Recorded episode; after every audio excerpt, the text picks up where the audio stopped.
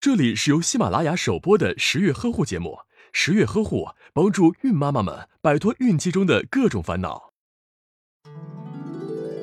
新婚生活令人沉迷，终于和心仪的他走到了一起，还能做一些大人能干的事儿。你问我啥事儿？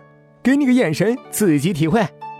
别急着脱裤子，圈圈叉叉前要做好避孕措施，不然是会怀孕的。呃，如果你们已经决定要造小孩的话，就当我没说喽。戴上套套还有哪门子的质感？就算一发命中，吃点药流掉不就得了？很多婚前或者婚后不打算要小孩的男女，都会有这么简单又让人感叹的理解。其实不避孕的后果没有你想的那么简单。如果目前还不想要孩子，就一定要避孕，并且每次都要避孕，一次的不以为然就有可能怀孕。同房后七十二小时内可以吃紧急避孕药，但这东西却不能常吃，半年最好不超过两次，一年不超过三次。吃多了虽然不会收费，却会附赠你诸如月经失调、不孕不育、宫外孕等各种问题。如果不小心怀孕了又不想要，就只能流产了。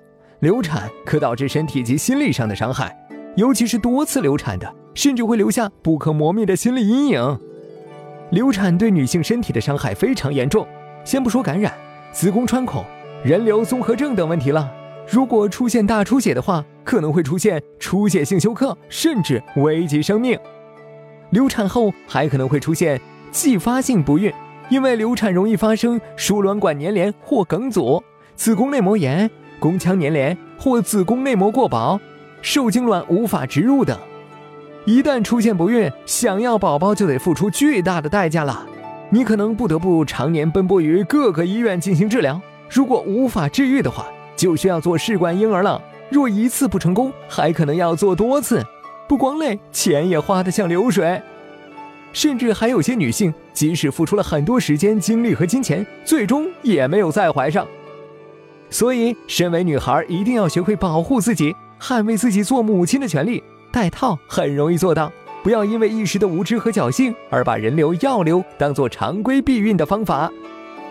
打开微信，关注十月呵护，十月军医学专家团在线免费咨询，解答您在备孕、怀孕过程中遇到的问题。快扫描下方二维码吧。